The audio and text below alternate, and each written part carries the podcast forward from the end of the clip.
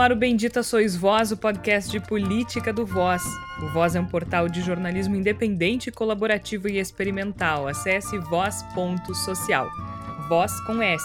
No Twitter e Instagram é voz underline social. Você também encontra nosso conteúdo em facebook.com barra voz.social. Você pode ouvir os episódios anteriores do Bendita Sois Voz no nosso site voz.social ou em outros agregadores. Eu sou Georgia Santos e desde o início da pandemia de coronavírus nós nos reunimos em edições especiais do Bendita Sois Voz. I can't breathe. I can't breathe. Mais de uma semana, multidões estão nas ruas de algumas das principais cidades dos Estados Unidos para protestar contra o assassinato de George Floyd, um homem negro, por um policial branco em Minneapolis. Don't shoot! Don't shoot! Hands up! Hands up! O racismo emerge então como uma das questões centrais do nosso tempo. A luta antirracista ganha uma nova força com os movimentos que se articulam inclusive no Brasil. Mas a presença de Jair Bolsonaro na presidência da República impõe também outros debates e outras pautas que são levadas para as ruas.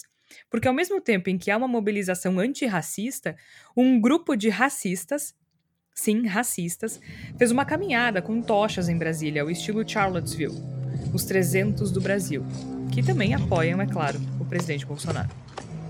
300! 300! Uh, Brasil! Ahu! Ahu! Ahu! E como consequência, felizmente, vemos uma crescente mobilização oposta do movimento antifascista, que o presidente Bolsonaro, a exemplo de seu muso Donald Trump, diz que é coisa de Olha, terrorista. Eu estou aqui com os antifas em campo. O motivo, no meu entender, político, diferente. São marginais, no meu entender, terroristas. E cá estamos nós para tentar compreender como esse movimento, movimento, tanto o movimento antifascista quanto o movimento antirracista, pode se sustentar por aqui. E de que forma ele pode ajudar a restaurar a democracia, se pode ajudar a restaurar a democracia brasileira de alguma maneira. Quem somos nós? Eu disse cá estamos nós. Obviamente eu não vou falar sobre isso sozinha. Eu tô aqui com os meus colegas Flávia Cunha, Igor Natush e Tércio Sacol. Foi uma semana sem dúvida extremamente agitada e de novo a gente volta para algumas discussões que a gente achou que já que tínhamos superado desde 2013, né, Flávia? De novo essa questão de violência, de baderna, de quebradeira, isso começa a se impor uh, para além do tema que está em jogo, que está em voga, que é o antirracismo e o antifascismo, né? Pois é, e a gente segue, né, Georgia, com muitas pessoas tentando classificar esse tipo de manifestação como terrorista, uh, defendendo mais a propriedade privada do que as vidas, e eu acho que isso é. é, é a gente vive momentos tão um, estranhos, para dizer o, o, mínimo, né? Que eu, eu a, a, declaração que eu mais me identifiquei nessa semana é a de um estilista de moda, que é o Mark Jacobs. Não sei se vocês viram o que ele falou, mas ele teve a loja dele atacada pelos protestos nos Estados Unidos, né? E ele foi para a conta dele no Instagram defender os protestos. E eu achei isso uma atitude muito interessante, vinda de um estilista, de um, uma pessoa que tem visibilidade, que tem dinheiro, porque em geral essas pessoas são a favor né, da propriedade privada. E uma das coisas que ele falou, que eu, que eu vou destacar aqui, é que ele começa dizendo assim: nunca deixem te convencer que um vidro ou propriedade quebrada é violência. E aí ele começa a citar tudo que ele considera violência, que é a fome, a falta de moradia, a guerra, o racismo, a supremacia branca, tudo isso, a pobreza é violência. Né?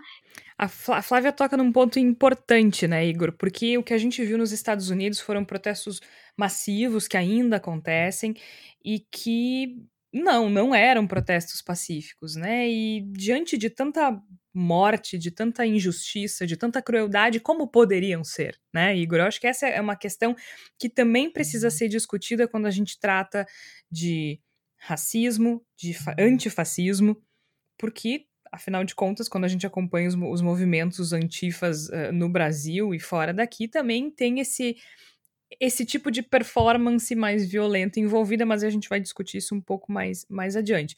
Mas acho que o que a Flávia traz é importante para a gente é, ter uma dimensão da urgência dos problemas, né? O que, que é importante nesse momento? A vidraça quebrada ou a gente debater essas questões tão cruciais para nossa democracia e para nossa vida em sociedade? Pois é, Georgia, ouvintes do Bendito Sois Vós, Tércio, Flávia. Eu comentei no, no Twitter, acho que ontem, que eu não tenho nem mais idade para esse tipo de discussão, sabe?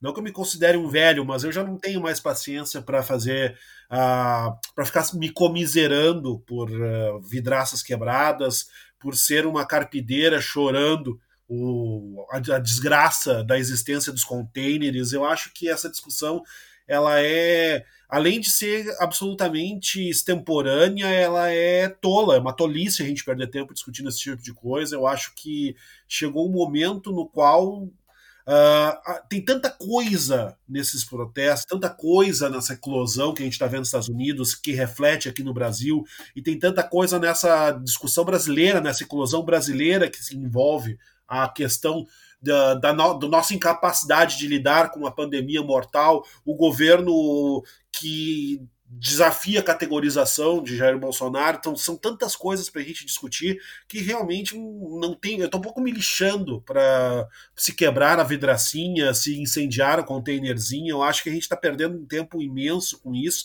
E é uma discussão circular, é uma discussão chata, é uma discussão entediante, é uma discussão que emburrece a nossa, a no, nosso debate, que emburrece a nossa leitura política, porque nos resume a uma, uma exigência de performance adequada. Tem que a gente fica decidindo se o protesto deve ser bonitinho ou não deve ser bonitinho, se o protesto pode quebrar, não pode quebrar, se pode para a rua, se não pode para a rua e, e o protesto ele, ele, não seguia por essas normas, uma manifestação, uma eclosão de, de indignação, ela não seguia por essas normas e mais, ela não deve se guiar por essas normas.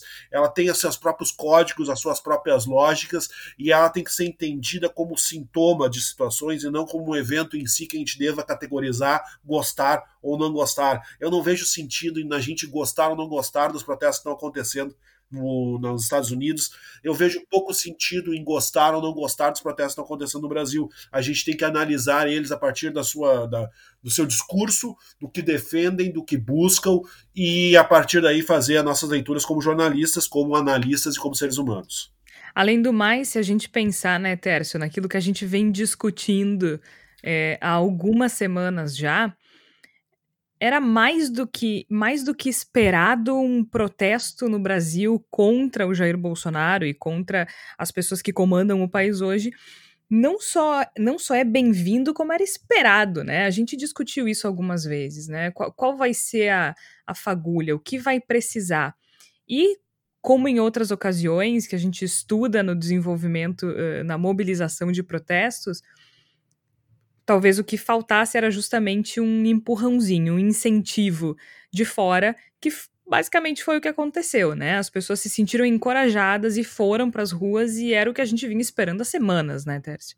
Sim, e acho que tem vários elementos nessa discussão de as pessoas que estão nas ruas, as torcidas organizadas, uh, o movimento antirracista agora também, e eu acho que traz um outro detalhe que eu acho bem importante, G e, e amigos, é que talvez a gente não deva gastar tanto tempo. Eh, de novo, não é, não é a questão de a gente ignorar o tamanho da, da tragédia que conduziu Bolsonaro à eleição presidencial em 2018, além dos crimes é, de profusão de notícias falsas, mas aí é, é outro assunto.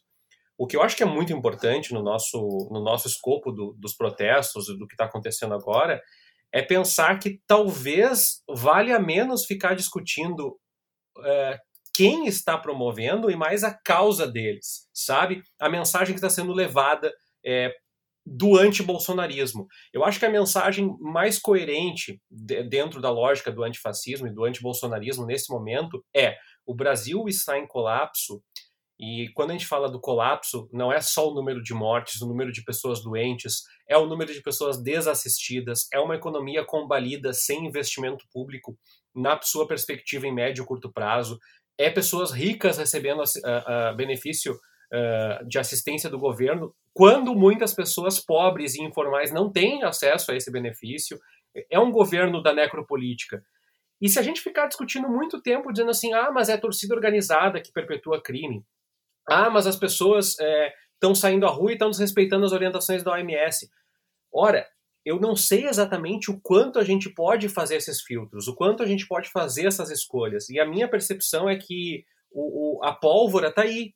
É, foi torcida organizada, está sendo juventude, está sendo universidades, ah, é arriscado, isso vai alastrar a pandemia. Pois é, mas a gente consegue é, silenciar diante de um fenômeno como que está voltando a acontecer nos Estados Unidos, e não é a primeira vez, não é a segunda, não é a quinta, não é a décima nos Estados Unidos. Então, a minha percepção é que nós precisávamos desse colapso, principalmente porque o governo Bolsonaro precisa sangrar, e não sangrar, é, é, não pode ser uma hemorragia interna, tem que sangrar na praça pública.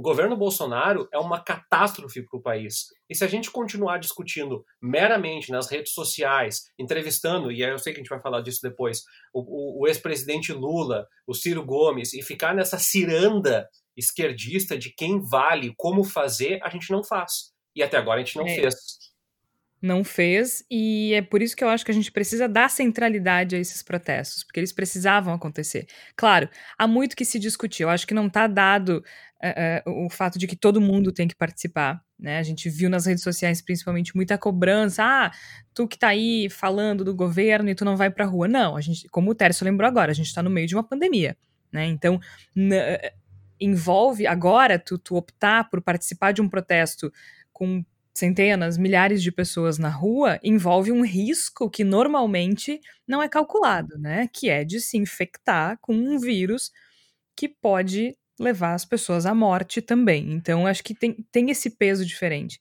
Mas o que eu queria. Eu queria trocar uma ideia rapidinha com você sobre protesto, antes de a gente dar sequência, porque eu acho que uma coisa precisa ser dita nisso que o Tércio estava falando. O Tércio listou vários problemas que o brasileiro enfrenta hoje, né? por culpa sim do presidente Jair Bolsonaro. A gente vem aguentando merda, com o perdão da expressão, desse presidente há muito tempo. E uma hora a latrina ia transbordar. E transbordou. E as pessoas não aguentam mais. E a gente vinha se perguntando há semanas quando isso vai transbordar para a rua. Precisa transbordar para a rua. Só que uma coisa que a gente precisa entender sobre protesto, sobre protesto, seja ele pacífico ou não, é que os protestos não surgem do nada. E é justamente isso que o Tércio estava dizendo, né? E, e, eu falo isso em dois sentidos. Primeiro, que eles não são espontâneos, ou seja, a gente ir para a rua e organizar uma mobilização popular exige organização prévia, né? Não é uma coisa que a galera se liga, vamos, vamos, vamos, e todo mundo sai. Não, exige mobilização, exige organização, exige dinheiro, exige logística, exige planejamento. Então, não são ações espontâneas, são ações que precisam de uma certa centralidade em algum grupo ou movimento social para que aconteçam. E segundo, porque protesto nunca é a primeira opção. O que, que eu quero dizer com isso? E aí, seja pacífico ou violento, é, eles não são a primeira opção porque qualquer mobilização que envolva centenas ou milhares de pessoas nas ruas, ela só acontece quando as respostas institucionais são insuficientes, né? E, e aqui, pelo que o Tércio listou agora há pouco, a gente já passou desse ponto há muito tempo. Né? O Bolsonaro faz e acontece há anos, e mesmo assim ele venceu as eleições. Como presidente, ele, ele tensiona a, a, a corda que une os três poderes desde o primeiro dia do mandato. E qual é a reação do legislativo e do judiciário? Nenhuma, é inócua. Semana passada a gente teve uma reação do judiciário que foi o quê? Um, um para-te quieto, no máximo um aviso dizendo não estamos felizes, mas não, não, não, tem, não tem uma resposta concreta. A população brasileira ela é sufocada por todos os lados milhares de pessoas morrendo e a gente mal, mal tem ministro, ministro da saúde, que é um cara que não entende nada do que está fazendo. A polícia mata jovens negros. O ministro da economia só se preocupa com os grandes. O do meio ambiente quer passar boiada. O presidente é um boçal que agride jornalistas e não está preocupado com absolutamente nada. Os filhos, então, não vou nem dizer. E aí, nesse meio tempo, o que, que a gente tem de resposta institucional? 500 pedidos de impeachment, acho que são 524 protocolados. Uh, acho que só um arquivado, mas nenhum teve andamento. Alguns processos. Uh, jornalistas revelaram esquemas de corrupção envolvendo pessoas do governo. Revelaram uma série de questões vinculadas às fake news, o próprio judiciário com as fake news. As autoridades divulgaram cartas de repúdio. Antes da pandemia houve protestos pacíficos. Algum, algo, alguma dessas coisas resultou em alguma coisa? Não. Então, mesmo assim, né, a gente vê o autoritarismo avançar. E agora as nossas vidas estão na mão desse cara. Uma pessoa que sempre deixou muito claro que não tem apreço nenhum por ninguém, não tem apreço pela democracia, não tem apreço por nada. O que, que eu tô querendo dizer com esse pequeno discurso introdutório? É que a gente. O caminho institucional e pacífico no Brasil ele não foi suficiente. É óbvio que a gente pre precisaria, em algum momento, desses protestos.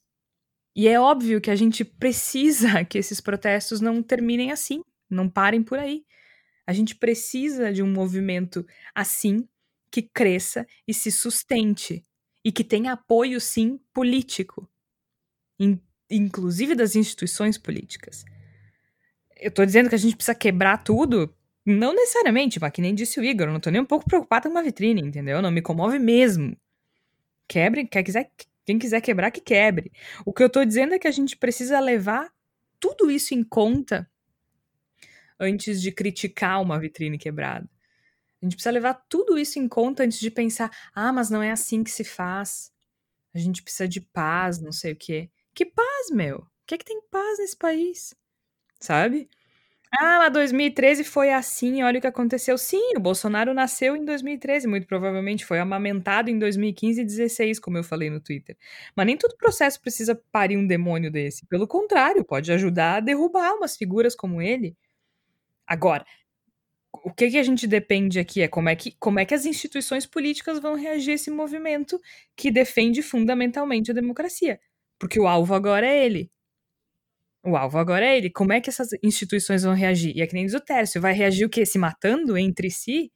O Ciro dizendo que o Lula é não sei o quê, o Lula dizendo que não quer assinar não sei o quê, aí a Twitteira diz que não sei o que lá. Ah, tô que nem o meme do Ciro agora, não sei o quê, não, não, um gifzinho do Ciro em ação. Ah, não tem, cara. Chega, explode, o troço transborda e ninguém aguenta mais.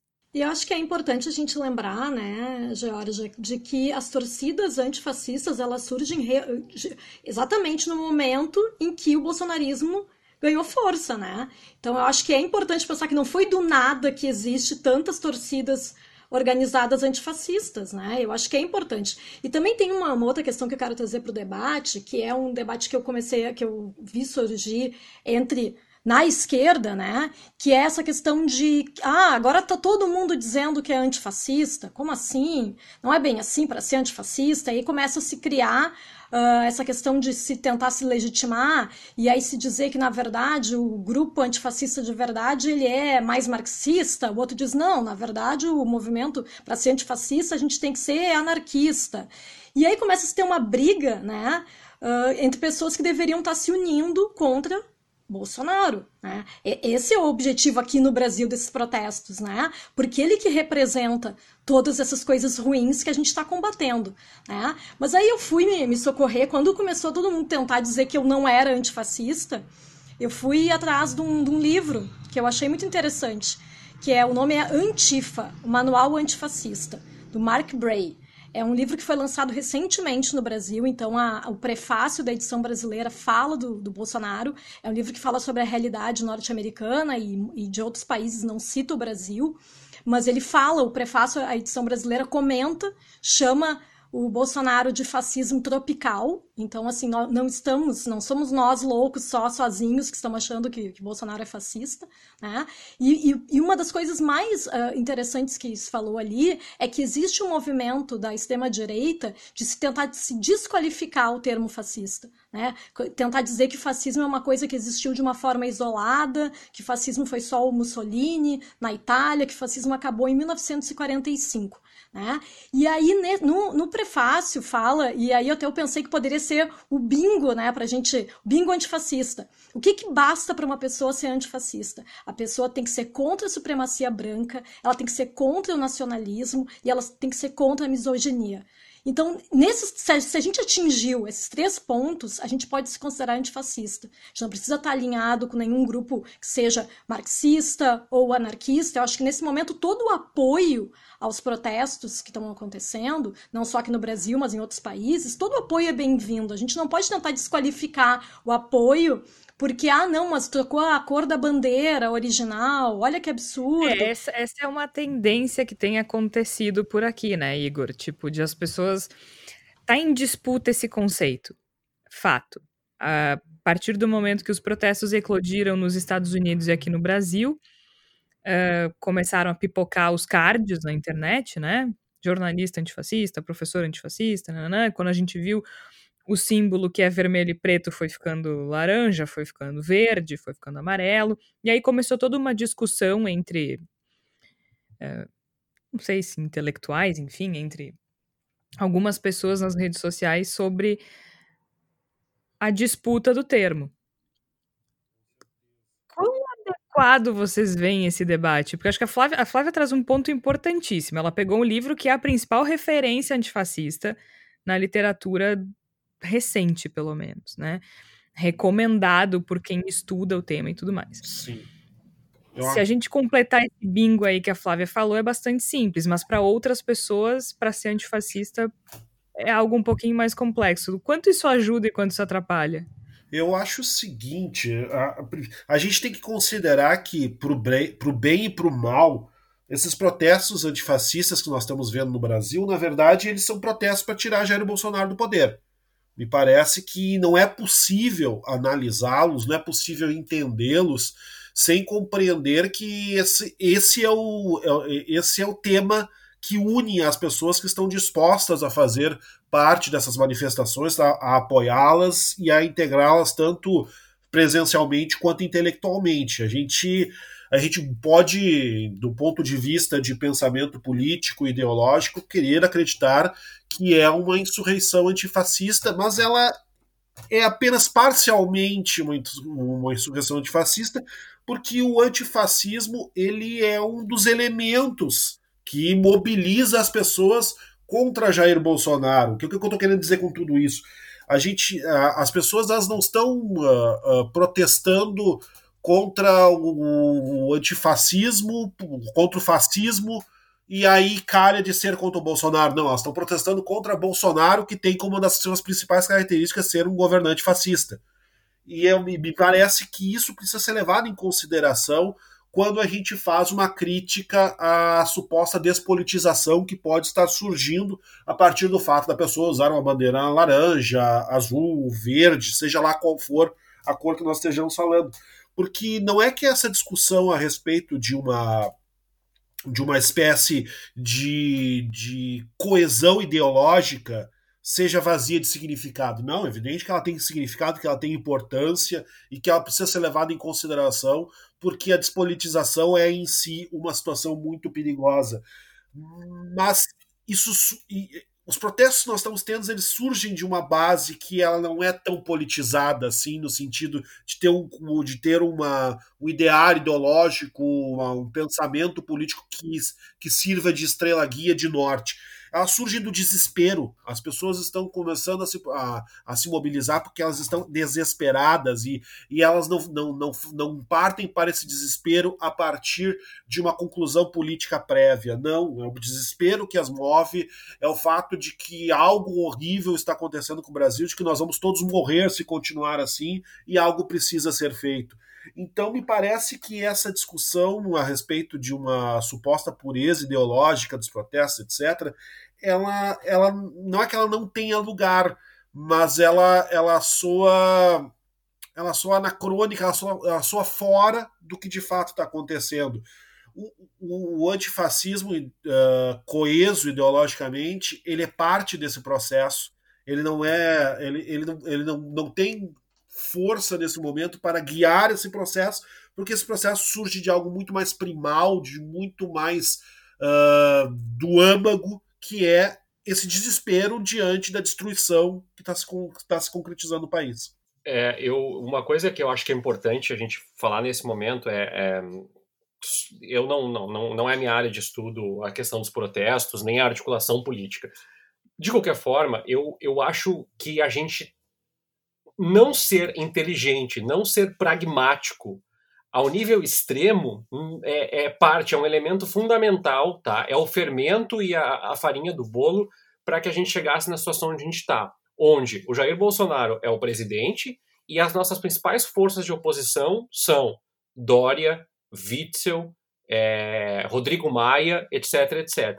Um, o que, que, isso quer dizer na minha percepção?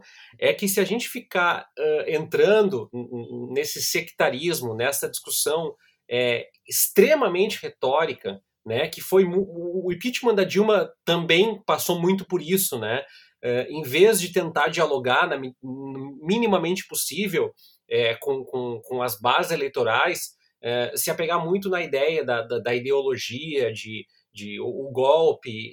E, de novo, eu reforço o que eu falei no programa passado. Para quem está passando fome, para quem está desempregado, para quem está com medo do futuro, e eu acho que muita gente está, é o pano de fundo é muito menos o conceito, a ideia e a cor da bandeira. Eu sei que nós não podemos, uh, sob pena de, de, de acabar com o movimento, de, de, de destruir a essência, deixar entrar qualquer coisa nessa lógica e, e dizer assim, não, é, é, uma, é uma campanha meramente de rejeição ao Bolsonaro. E daqui a pouco a gente está colocando é, é, gente do, do, do, governadores que fizeram campanha para o Bolsonaro lá também. Não, não acho que é o caso. Mas também não acho que é o caso da gente ficar entrando numa esfera de atacar as pessoas erradas. A minha sensação, e eu não estou falando só de rede social, é de diálogo mesmo, é que há um, um excesso de energia gasta dizendo o que, que pode, o que, que não pode, quem pode, quem não pode, o movimento que deve fazer isso, para quem deve fazer isso, como devemos tra travar.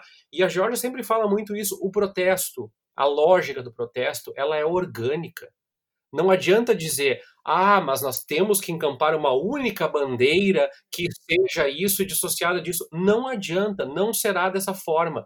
E outra, se a gente ficar daqui a pouco procurando é, a melhor forma, a gente vai cada vez mais pulverizar. E eu reforço, é muito importante seduzir, atrair e trazer, engajar os 20 e poucos por cento, que eu digo que é o regular. Os 20 e poucos por cento do regular é o eleitorado fiel da balança que pode derrubar Jair Bolsonaro do governo. Esses 22% do regular, se eles sentirem que eles estão à margem do processo, porque não pode isso, não deve aquilo, não tem como, não vai desse jeito, esse grupo pode, primeiro, se despolitizar ainda mais do que já está, e segundo, é um grupo que pode, daqui a pouco, flertar com outros grupos de acolhimento, com grupos que recrudesceram. A Itália é pródiga, a Itália e, a, e países na Europa são pródigos em florescer movimentos é, da extrema-direita que abraçam insatisfações sociais em governos de direita também. Então não dá para esquecer isso, né? A gente fica pensando que o melhor a fazer é tal coisa, a gente não chega no melhor, a gente não chega no médio e a gente não chega a lugar nenhum, porque a é. gente está discutindo o sexo dos anjos. É, a minha preocupação só quando a gente fala nessa despolitização é, nesse esvaziamento de sentido, porque a gente tá agora abraçado num movimento antifascista, né? E aí, de repente, se abraçou esse, uh, esse emblema, né, do antifascismo, que via de regra, como a Flávia colocou uh, no início, é ser contra o fascismo, né? E, enfim quem discute a terminologia vai além dizendo que o antifascismo é um movimento anticapitalista e tudo mais. Certo, mas é que o, a questão agora é o que o Igor falou. Não é necessariamente antifascista, é antibolsonarista, né? E isso está se misturando. Qual é o, o, meu único receio nesse esvaziamento político do antifascismo? De a gente botar todo mundo no mesmo balaio só para derrubar o Bolsonaro? é que eu acho que o grande perigo que se cria ali é que qualquer pessoa além do Bolsonaro tá ótimo. E sim, qualquer pessoa é melhor que o Bolsonaro? Sim, entre o Bolsonaro e o Dória eu prefiro um Dória? Prefiro. Entre o Bolsonaro e o Huck eu prefiro o Luciano Huck? Prefiro. Prefiro o Mandetta? Prefiro. Tudo isso. Mas é diferente a gente escolher entre ele e uma dessas pessoas e a gente achar que uma dessas pessoas é, tá bom. Eu acho que é só o, esse é o cuidado que a gente tem que tomar é, quando a gente esvazia uma, o significado de uma coisa. E, e a questão do antifascismo ela está muito associada a, a, a, esse tipo de significado mais forte, de uma luta mais ampla. Que quando a gente começa a botar fascista para dentro do grupo do antifascismo, eu acho que ele já não, não, não tem mais razão de existir. Mas acho que ainda não é o caso, né? Mas também, não sei, talvez seja uma outra discussão. Flávia?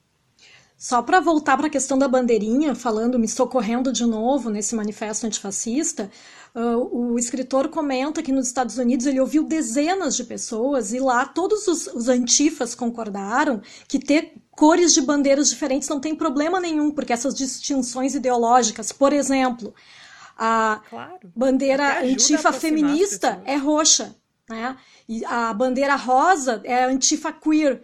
E tá tudo bem, porque na verdade tem um acordo, é, é, tem que existir um acordo estratégico mais abrangente para combater o inimigo comum. No caso aqui do Brasil, o inimigo comum é o Bolsonaro. Mas eu acho que é importante a gente pensar nisso, né? Não é qualquer pessoa que tá contra o Bolsonaro que é antifascista, porque como eu falei, né, tem esses pequenos três critérios, né? Eu não, a gente vai colocar ali, por exemplo, o Witzel. O Witzel está contra o Bolsonaro. O Witzel é um fascista, né, gente? Vamos lá, vamos combinar, né? Então, assim, não dá para colocar que qualquer pessoa agora que é anti-Bolsonaro tá dentro dessa luta antifascista, né? É, que fundamentalmente ser antifascista, é, além das três questões que a Flávia disse, é ser contra é, tudo que o fasci... ser contra tudo a que o fascismo dá sentido, né? Então, se a gente fala ser antifascista, é ser contra a economia do fascismo. É uma luta político existencial. Eu acho que a crítica que, de quem fala que esvazia o sentido da, da palavra, do termo da luta, vem nesse sentido, né? Que tu não pode, tu não pode ser antifascista e anticomunista, por exemplo, né? Tu não pode ser antifascista e antianarquista. Mas claro, a gente tá agora talvez confundindo o antifascismo com o antibolsonarismo. Que é justamente o meu ponto, Jorge. Eu acredito que a gente Uh, gostaria, acredito que muita gente gostaria que fosse um protesto efetivamente antifascista, que fosse um protesto, que fosse movimentações que, que trouxessem em si toda essa carga de disputa existencial que está envolvida no antifascismo. Mas não é o caso. Não é o caso. E isso é uma questão de concordar, não concordar, de gostar ou não gostar é, da, minha, da minha parte, pelo menos, é uma tentativa de analisar da maneira mais fria possível o que está acontecendo. São protestos contra o Jair Bolsonaro. Eles surgem diante de, dessa ameaça concreta, material, em forma corpórea, humana, que é Jair Bolsonaro e as coisas que ele traz em seu governo. E aí aquela coisa, tem, a gente tem como evitar que, que entrem coisas demais nesse balaio. Eu eu, eu, sinceramente eu sinto que não. Eu acho que o protesto, ele mesmo que surge de uma maneira organizada, porque ele foi efetivamente organizado pelas torcidas organizadas de São Paulo e de alguns outros estados, e a partir daí ele começa a ganhar tração. Ele não surge de, uma, de angústias específicas que se possam uh, conter dentro da lógica de, de uma bandeira existencial como antifascista. É, é, como eu disse, são protestos do desespero, são protestos de uma coletividade que se vê diante da aniquilação. E tá, e assim, eu estou numa, numa situação interessante nesse programa, porque eu estou debatendo coisas que eu estou de saco cheio de debater, né? Como eu coloquei no início do programa, a questão do, do vidro quebrado, a questão do, do container queimado. E tem outro tema que perpassa esse que a gente está discutindo, e que eu também já estou meio sem paciência para discutir, que é 2013. 2013 é uma discussão interminável, mas que eu vejo ser colocado 80% ou 90% das vezes de uma maneira totalmente passional e inadequada. Mas farei, farei o que não estou com mais paciência de fazer. Vou falar em 2013. Uh, a gente precisa lembrar que 2013 nasce com uma demanda clara, sim. Ele nasce a partir dos protestos com relação ao aumento de passagem aqui em Porto Alegre, foram se espalhando para outras cidades. Eles tinham uma demanda bastante clara nesse momento. Eles perderam a sua demanda, perderam a sua loja, se tornaram múltiplos incontroláveis a partir do momento que ganharam tração e se tornaram representação de angústias mais amplas da sociedade.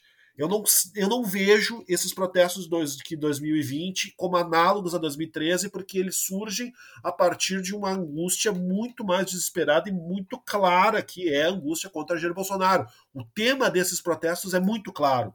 O tema dos protestos que nós estamos começando a ver em 2020 é Jair Bolsonaro.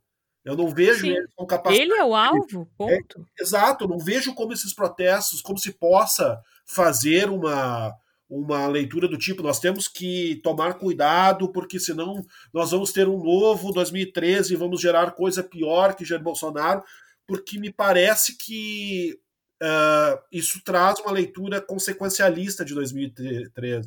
Como se 2013 tivesse nascido para gerar Jair Bolsonaro. Não, Jair Bolsonaro foi uma consequência de, de uma série de caminhos que surgiram em 2013 que não foram devidamente traçados e trilhados.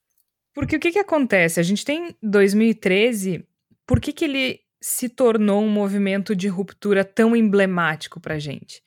Porque fazia décadas que não existia um movimento tão grande no país, né, organizado dessa forma.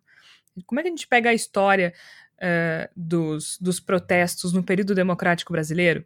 Vamos lá. Quais são as semelhanças e as, e as diferenças que a gente pode traçar dos três principais ciclos de protestos no Brasil, que é assim que a gente chama quando tem um pico de uma série de mobilizações em sequência.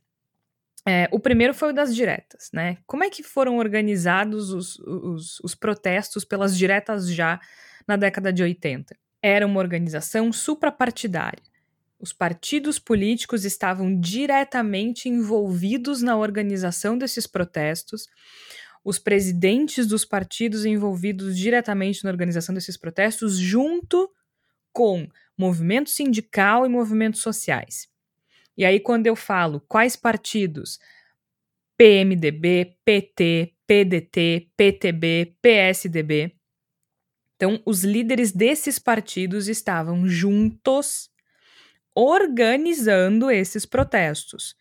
E Aí a gente tinha os comícios que foram uh, provavelmente os shows, né? As caravanas das diretas, que eram ônibus que iam para várias cidades do país e levavam uh, políticos, artistas e faziam shows e, e discursavam em praça pública no país inteiro.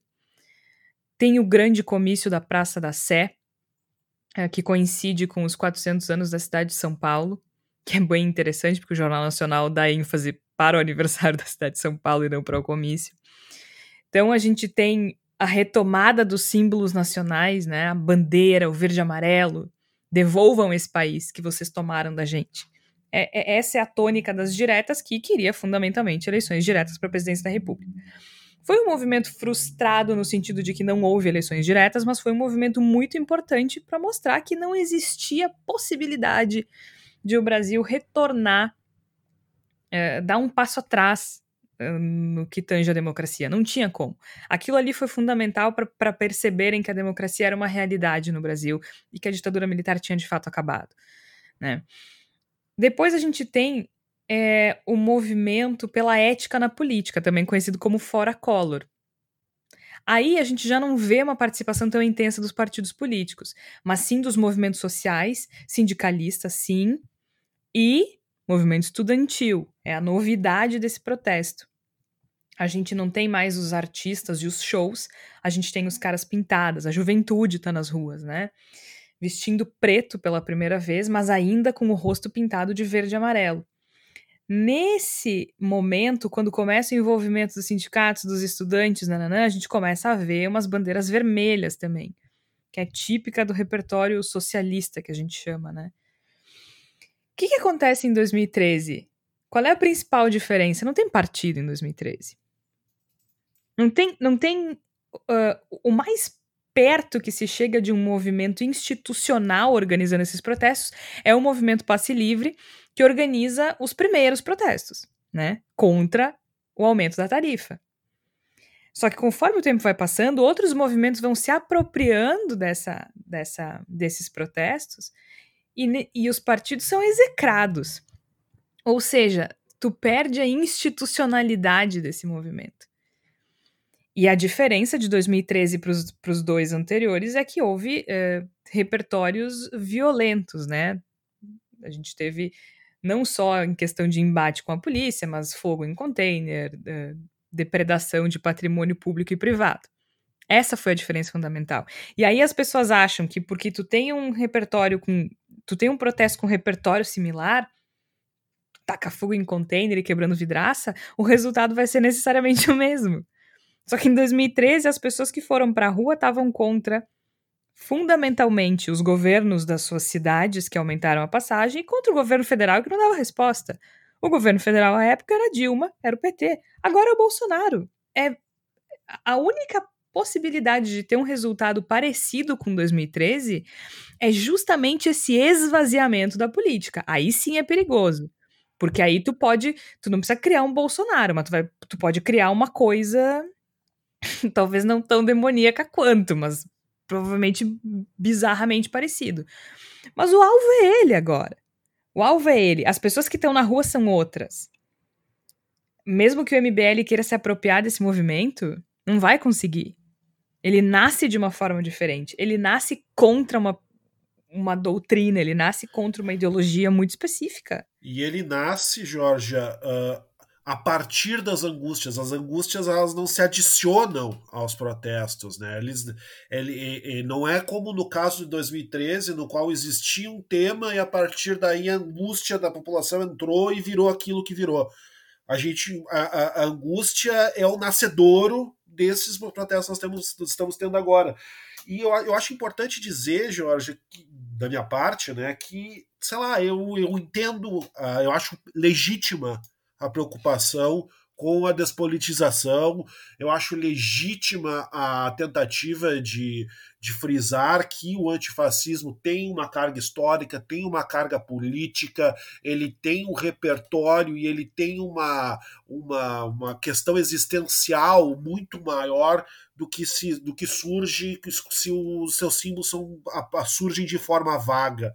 Tudo isso é legítimo, não acho que haja deslegitimidade em citar essas coisas, que seja errado mencionar essas coisas todas. O que eu tento frisar, o que eu estou querendo dizer aqui, é que os protestos que nós estamos começando a ver aqui no país e que já vinham em outros formatos, a gente teve o, o, a apropriação do panelaço que aconteceu em várias vezes durante esse período de, de pandemia, todo mundo ouviu nas principais capitais do país, também é uma manifestação dessa grande angústia, desse desespero existencial que eu estou mencionando aqui. Esses protestos que estão tomando forma no país e que começam talvez a ganhar atração, talvez inclusive nem ganhem atração, daqui a pouco somem na semana que vem, vai saber, mas que estão, mas que estão ganhando tração nesse momento, eles, eles são movidos por outra coisa. No momento, o, o antifascismo ele é ele é o, talvez o elemento mais visível, mas ele é um de muitos elementos que participam dessas movimentações.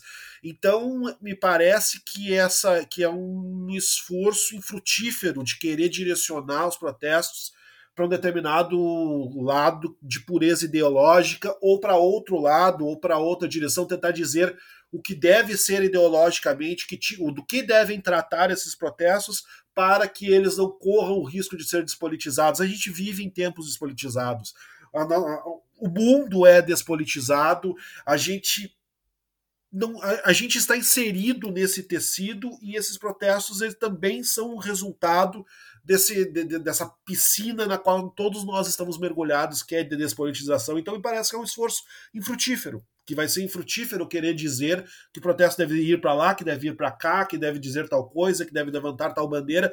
O protesto terá suas próprias regras. E não, não, e não vai ser como não foi em 2013, encerrando esse assunto da minha parte, uh, não será necessariamente culpa de ninguém. Não será porque alguém falhou. 2013 não gerou Bolsonaro porque alguém falhou.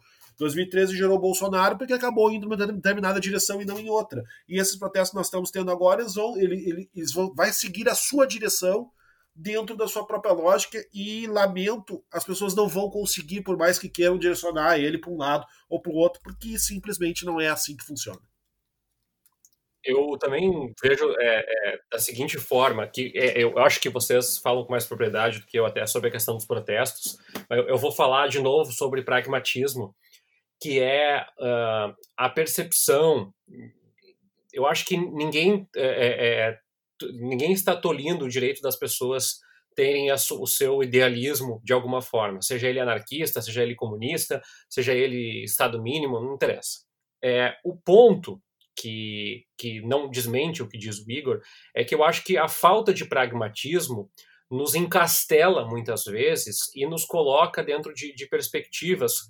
E aí eu vou trazer agora o, o nome do ex-presidente Lula, que dá o discurso: eu não vou assinar porque derrubaram a Dilma, porque isso, porque aquilo, porque o Temer é golpista. Sim, verdade, o Temer é golpista. Mas, nesse momento, é, a nossa luta não é contra o Temer. Pelo contrário, é, é, a gente jamais pensou que Temer poderia ser um mal menor diante de um governo catastrófico como Jair Bolsonaro. Então, o o ponto que me parece é que essa disputa por protagonismo, por retórica, por discurso, que às vezes aparece, que às vezes se sobrepõe, e eu vou colocar na figura do Lula, que para mim, e eu sei que muitos dos nossos ouvintes vão ficar irritados, vão ficar putos aí, mas para mim o Lula faz um desserviço brutal nas suas uh, recentes entrevistas e, na realidade, nas suas últimas posturas. O Partido dos Trabalhadores se apequenou de uma forma na sua dimensão histórica, com posicionamentos, com as suas lógicas, com as suas lutas, e não quer dizer que as pessoas são pequenas, pelo contrário, tem pessoas muito importantes dentro do Partido dos Trabalhadores, mas o partido como um todo, de forma institucional, se apequenou diante desse cenário, é, diante de uma eventual possibilidade de voltar ao poder. E eu fico um pouco é, é com essa sensação, não dá para dirigir, mas uma das coisas que dá para a gente fazer é a gente se desarmar de que não, não adianta. Não, é, é, é, a Xuxa fez um comentário despolitizado, mas a Xuxa não é o Bolsonaro. Então, primeiro a gente é, canaliza a energia porque realmente. E eu me incomodo muito com isso. Eu me incomodo muito com isso porque a gente gasta, a gente, eu digo, todos os movimentos progressistas gastam muita energia, às vezes discutindo isso, o ideal, o propósito. Eu acho que não dá para canalizar, mas dá para se desarmar de certa forma. Porque, é, de, de novo. Pode, não, falar, pode falar. Eu só acho que tem uma diferença, assim, que tem o desarmar, uh, mas também tem o não ignorar, sabe? Uh, eu concordo contigo, eu acho que a gente não tem que ficar pegando esse tipo de detalhe. A Xuxa não é o problema. Nunca foi, né? Nem vai ser, espero. Uh, mas assim, quando a gente pega, não sou esquerda nem direita, sou antifascista, tu não tá só esvaziando o, o significado de antifascista. Tu tá despolitizando toda a discussão. Porque. E aí, qual é o meu problema com o comentário da Xuxa? E aí eu não. De novo, sim, a Xuxa não é o problema, o problema é o Bolsonaro. Mas o Bolsonaro foi eleito nesse tipo de discurso, nem direita nem esquerda, tipo, acima, Brasil acima de tudo. Aqui, aqui no, no Rio Grande do Sul, o Sartori, o ex-governador José Ivo Sartori dizia: meu partido é o Rio Grande. E a gente sabe que quando as pessoas dizem nem direita nem esquerda é direita. É, então eu acho que não, não dá para condenar a Xuxa. Xuxa, bem-vinda, vem, vem pro nosso lado, beleza. Mas também acho que não cabe ignorar o fato de que isso pode ser problemático ali na frente. A questão é se, é, é se a gente está pensando em curto ou longo prazo. Porque no curto prazo vem Xuxa. No longo prazo, eu acho problemático. Não a Xuxa. Eu acho problemático a gente não valorizar esse tipo de, de alerta. Ah, nem direita nem esquerda, eu sou Brasil. Porque eu acho que isso elege pessoas como o Bolsonaro no longo prazo. É só isso. Acho que fica. Acho que tem, tem que ficar alerta para esse. Sei lá. Acende uma luzinha vermelha, assim. Na... É, o, o, o meu ponto de divergência contigo, Gê, que eu acho que também tem um ponto de convergência, é eu tenho dúvidas sobre quanto a gente consegue projetar um futuro. Eu, te, eu tenho a sensação, todos os dias, que o Brasil está acabando. E eu não estou usando metáforas. O Brasil está acabando. As pessoas estão morrendo, as pessoas estão desempregadas, colapsando. Então, é, eu, eu concordo contigo. E eu acho, eu, eu no debate pré-programa, eu falei: deixa a Xuxa e depois a gente joga ela no ostracismo da Record de novo. Eu acho que esse é o ponto. É, ninguém lembra da Xuxa, tirando Porta dos Fundos, que fez um vídeo muito bacana com ah, ela. Ah, eu né? lembro, né? É, a, a questão toda é que eu, eu realmente acredito que neste atual momento, e eu falo neste momento, e talvez outros momentos uh, hão de vir, é, a nossa realidade no Brasil, assim como a realidade dos Estados Unidos é uma luta, é, é uma hecatombe contra o racismo, é, talvez uh, uh, tenhamos que guardar as devidas proporções da situação. Porém, eu tenho dúvida se teremos um futuro para discutir a essência do movimento antifascista ou de outros movimentos no que vier ali adiante, porque eu tenho dúvidas sobre é, a, a, o STF vem falar, a Câmara vem falar, a OAB vem falar, eu tenho dúvidas sobre o quão sólido é o nosso sistema de instituições, o contrapeso é. para manter a democracia funcionando. A gente não tem pesos e contrapesos adequados, não é sólido e as instituições estão corroídas. Aquilo que eu falei, não sei se no último episódio ou no anterior, é, a, a gente não tem é, instituições com peso nem para fazer ameaça. E aí eu falo principalmente dos partidos políticos. Os partidos políticos não conseguem se organizar. Se lá na década de 80 a gente viu uma organização suprapartidária para ir para a rua, isso não existe hoje. E não existe por quê? Porque não tem força? Claro que tem. Os principais partidos do país têm milhares de filiados que iriam para a rua se fossem convocados, mas não são. E eu nem tô falando convocado só de ir pra rua, eu tô falando de se erguer num movimento contra o Bolsonaro e contra o autoritarismo. É conveniente para os partidos hoje ficarem quietinhos como eles estão. Porque é muito fácil tu fazer oposição desse jeito. Tu não precisa se comprometer de verdade. E me, me critiquem e me avacarem à vontade, mas o Lula tá sendo covarde. Porque é muito claro que a estratégia dele, do Partido dos Trabalhadores, é que exploda tudo, que vai ser mais fácil ganhar lá na frente. Que, aliás, se o PSDB tivesse sido esperto, era isso que teria feito com a Dilma. Deixa ela terminar o mandato, que depois vai ser fácil de ganhar a eleição. Foi fominha, não quis, deu no que deu. Mas é o que o PT tá fazendo agora. A questão é: como é que a gente fica nesse meio tempo? Até explodir tudo. Até ficar tudo pior de vez. E não é só o PT, né? Porque o Ciro também. O Ciro, quando sim, vai sim, na sim. declaração, ele. Qual é, qual é a utilidade de ficar batendo no Lula? Nenhuma, né? Tu tem o Bolsonaro fazendo e acontecendo, tu, tu, tu focar tua energia no Lula desse momento é ridículo. E que triste então, a gente ficar dependendo de, dessas lideranças, é, né? É uma falta de movimento de base, assim, para sustentar essa. A, é, a, a, direta já teve lideranças, teve, mas era um, um, movimento que capitalizava a sensação orgânica. E a, a minha sensação é que a gente. É, é, e eu, eu tô fazendo parte disso, desse erro, né? De dizer, ah, mas o Lula, ah, mas o Ciro. Pô, mas que ruim ter que ficar dependendo do Lula e do Ciro organizar isso, né? É, e da minha parte, da minha parte tem o, o, é o terceiro assunto que eu menciono no programa de hoje que me dá me dá canseira. Eu tô cansado do Lula. Tô cansado do Lula. E, e, e, não é. E não tô cansado do Lula porque ele não quis assinar o manifesto. Eu, eu, eu acho que o Lula, e eu digo isso sem nenhuma alegria, pelo contrário, com considerável tristeza, eu acho que o Lula há muito tempo não tem somado. Eu não acho que ele seja uma figura que some uh, de maneira positiva a, aos dilemas que nós estamos vivendo nesse momento. E me parece que é, é, é, é, aí concordamos todos, é estafante, é cansativo ter que ficar discutindo o Lula, o que o Lula diz ou o que o Ciro diz, quando nós estamos morrendo. Nós estamos morrendo. O Brasil está morrendo e não consigo ver no Lula a capacidade de ser a pessoa capaz de evitar essa morte. Pelo contrário, parece, como diz a Georgia, que ele está esperando que a morte aconteça para tentar brincar de Lázaro mais adiante. Isso não vai funcionar, isso não vai acontecer. E só para encerrar a, a, minha leitura com relação a, ao elemento ideológico dos, dos, das manifestações, da, da, de tudo isso que se ergue contra o Jair Bolsonaro, que toma no momento esse formato antifascista, a gente me parece muitas vezes que parte do princípio de que uh, cabe inserir uh, força ideológica, conteúdo ideológico na discussão das manifestações a, a, a pessoa que sabe, né? a pessoa que domina os conceitos tem que fazer com que as que não, não dominem os conceitos tenham esse estofo intelectual. Eu não acredito nisso, eu acho que é o contrário. Eu acho que as pessoas que não têm estofo intelectual têm que buscar nas que têm quando tiverem essa necessidade. É, eu, então, me parece que a gente, todo, qualquer um de nós, o ouvinte que está, ou a ouvinte que está nos escutando agora, uh, a, a gente aprendeu porque alguém mandou a gente aprender. A gente foi atrás dos conceitos porque disseram, vai estudar! E aí a gente Pô, é verdade, eu tenho que estudar mesmo. Foi lá, estudou.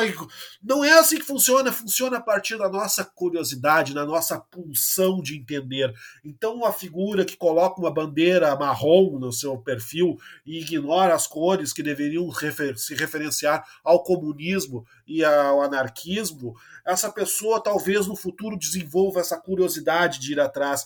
E eu acho que é essa disputa ideológica que nós temos que fazer nessas manifestações e que nós não estamos fazendo. Não querer direcionar uma direção ou, ou outra, mas ser a porta aberta que possa eventualmente dar estofo e profundidade ideológica, intelectual é e política aos processos. Porta aberta. Porque fundamentalmente o Tércio e o Igor colocaram uma questão importante agora há pouco, né?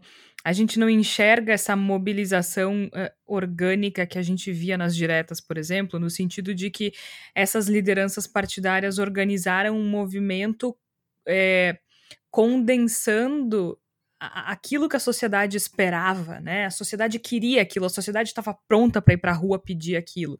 Aquilo era imperativo. E eu acho que hoje a gente tem o problema da pandemia. Não é tão simples ir para a rua, né? É, é um risco diferente agora que se calcula.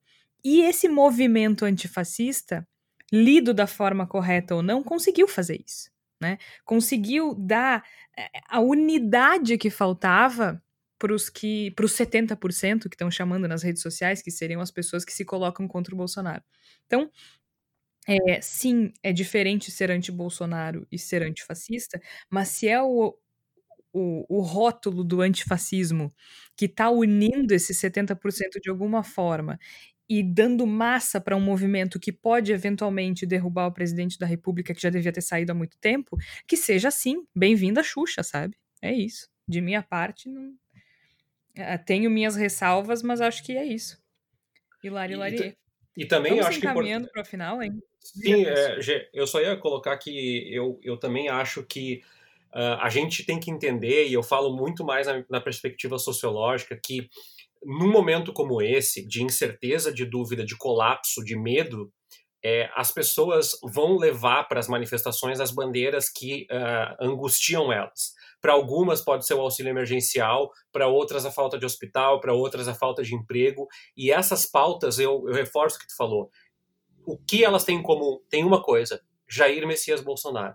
Essa é a causa em comum de todas elas nesse momento, no desemprego, da falta de hospital, da falta de tratamento, da falta de exames, do desrespeito à vida humana, da falta de atenção aos direitos humanos, da política genocida indígena no Brasil, do desrespeito aos, aos contratos ambientais históricos que o Brasil eh, deveria fazer para eh, não só para questões logísticas de mercado, mas para a sua própria uh, sustentabilidade como, como nação. Então, essas pautas todas estão ancoradas num mal maior. Aqui é Jair Messias Bolsonaro, nos Estados Unidos é Donald Trump. E, e, e eu acredito que é, esse é um fio que a gente vai traçar uh, entre os momentos que os dois países vivem, porque não há como dissociar tudo isso que a gente falou agora, não tem como a gente puxar um fio e dizer assim, pois é, mas a gente tem que olhar por essa perspectiva. Não, todas as perspectivas estão encoradas num governo de necropolítica como é o do Brasil. Inclusive, eu acho que a gente tem que também ter um fazer uma ressalva que o movimento antirracista ele está começando a ser suplantado pelo antifascista. Eles estão de mãos dadas? Estão. Mas a gente também tem que ter cuidado para não esvaziar a pauta antirracista no Brasil, como acontece com muita frequência desde sempre. Agora, a gente vai se encaminhando para o final, a nossa palavra da salvação. Flávia, eu imagino que a tua palavra da salvação seja o livro que tu citaste do, manu do manual antifascista. Explica, dá, dá as referências de novo para gente. Então, é um uh, Antifa, manual antifascista, do Mark Bray. Ele foi uh, lançado aqui no Brasil pela editora Autonomia Literária, tá?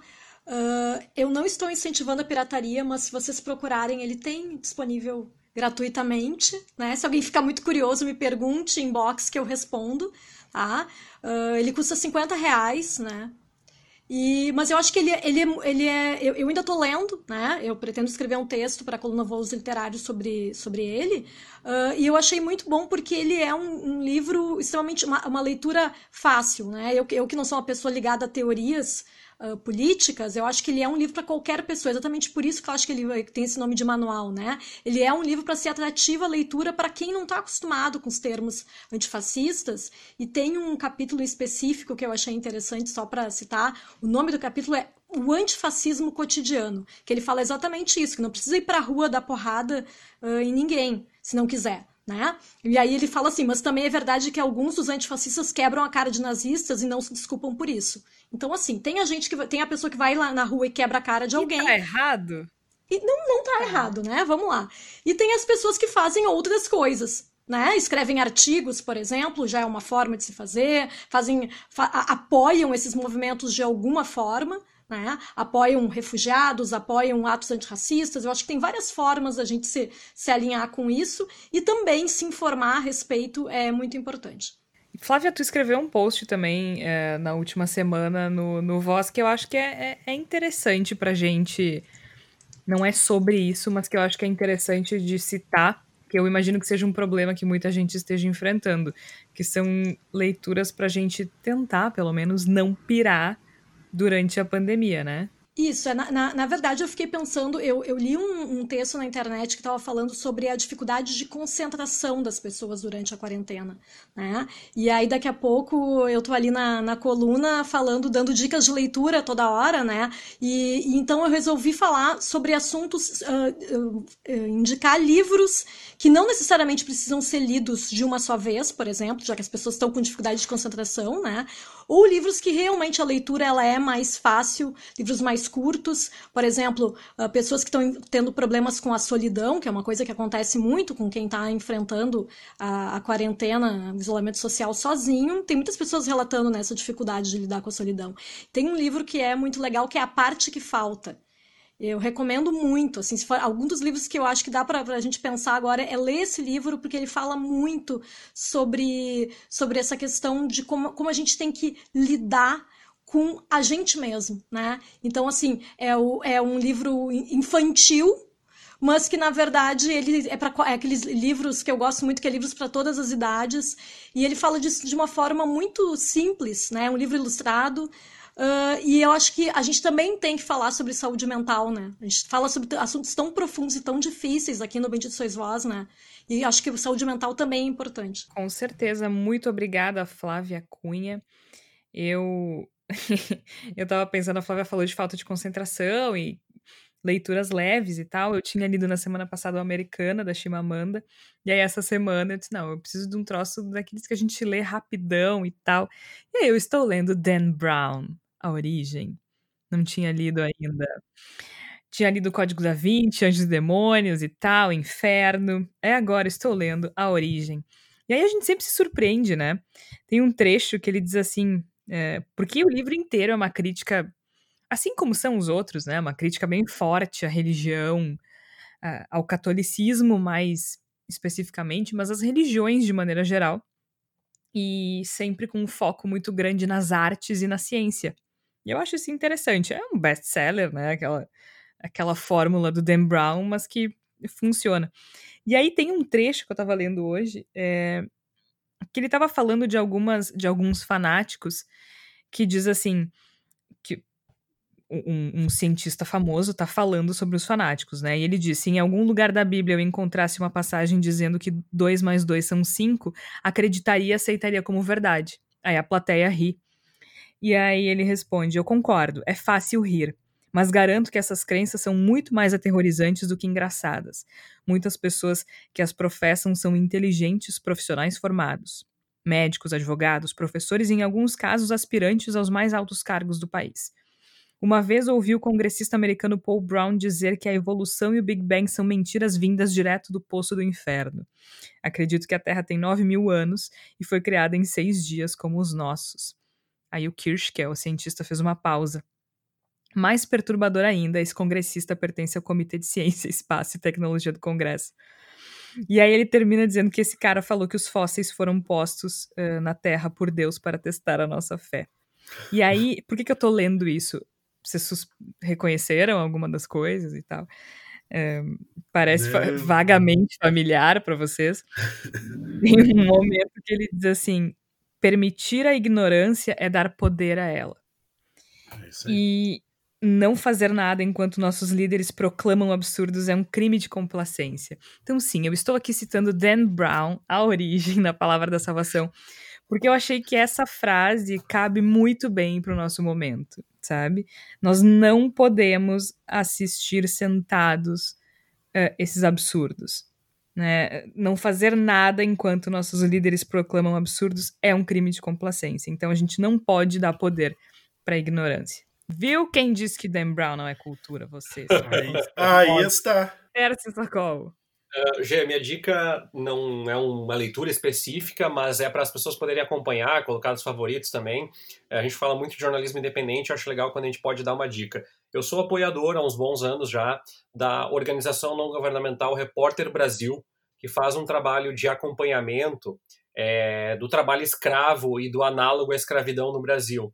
É, o trabalho deles está sendo muito complicado nesse, nessa época de governo Jair Bolsonaro, uh, porque os dados estão cada vez mais rarefeitos e há várias restrições com relação a acesso de informações, mas eu assino newsletter, eu recebo muita informação deles, uma reportagem recente sobre os bolivianos que estão trabalhando na pandemia agora em São Paulo, também em trabalho análogo à escravidão, e quem se interessa pelo tema é, também tem um aplicativo que permite acompanhar, eh, eh, fazer mapeamentos de marcas de moda. Eu acho legal, é uma pequena iniciativa nesse sentido, para a gente saber, né, eh, da onde vêm as nossas coisas. Às vezes o ato político a gente fala assim, ah, é, pô, a pessoa que não tem como escolher, mas é que a gente e boa parte dos nossos ouvintes tem como escolher, né? E, que se a gente tiver informação, melhor a escolha. Então, o, o, o, pessoal, eu queria parabenizar então o trabalho do pessoal da Repórter Brasil. Queria sugerir às pessoas que assinem o jornal Boca de Rua, que é uma publicação aqui de Porto Alegre,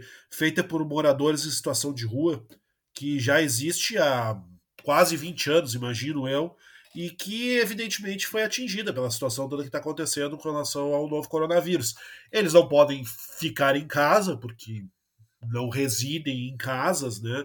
E eles sempre foram do tipo que vendia os exemplares dos jornais que são feitos totalmente por eles. Eles redigem as matérias, eles fazem a apuração, escolhem as pautas todas são realizadas por moradores em situação de rua. E eles costumam, quem, quem mora em Porto Alegre conhece bem a cena, costumam vender para as pessoas na, nas esquinas, na, nos lugares onde elas se concentram na noite.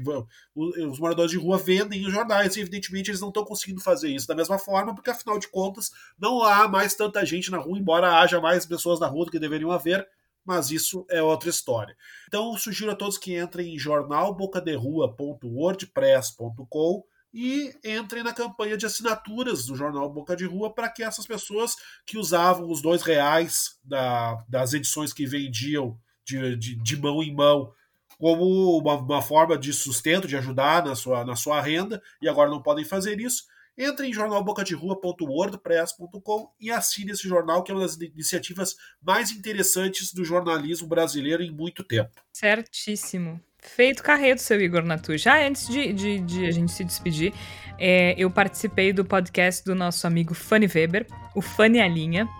E, enfim, a gente conversou sobre pandemia, comportamento e, claro, a gente falou bastante sobre o Voz, sobre o Bendita Sois Voz, sobre os nossos outros projetos. E, bom, se você está nos ouvindo é porque gosta de podcast. Então vai lá, tá lá no Spotify, o Fanny a Linha. Foi um papo bem legal. Eu, inclusive, revelei segredos horríveis da minha personalidade, como assistir programas de TV de gosto extremamente duvidoso. Quem ficou curioso para saber as tranqueiras que eu vejo na TV é só escutar o podcast do Fanny, o Fanny a Linha, que tá lá. É similar ao meu grande casamento cigano, mas não é esse. Mas é é do mesmo, do mesmo estilo. E eu não tô sugerindo isso para vocês no Palavra da Salvação, porque eu ainda tenho juízo. Mas quem sabe um dia, não é mesmo? Então tá, Flávia Cunha, Igor Natush, Tércio Sacol. Eu sou Georgia Santos, a gente vai ficando por aqui e a gente volta. Não sei quando, mas em breve a gente volta com mais uma edição do Bendita Sois Vós durante a pandemia de coronavírus. Até lá!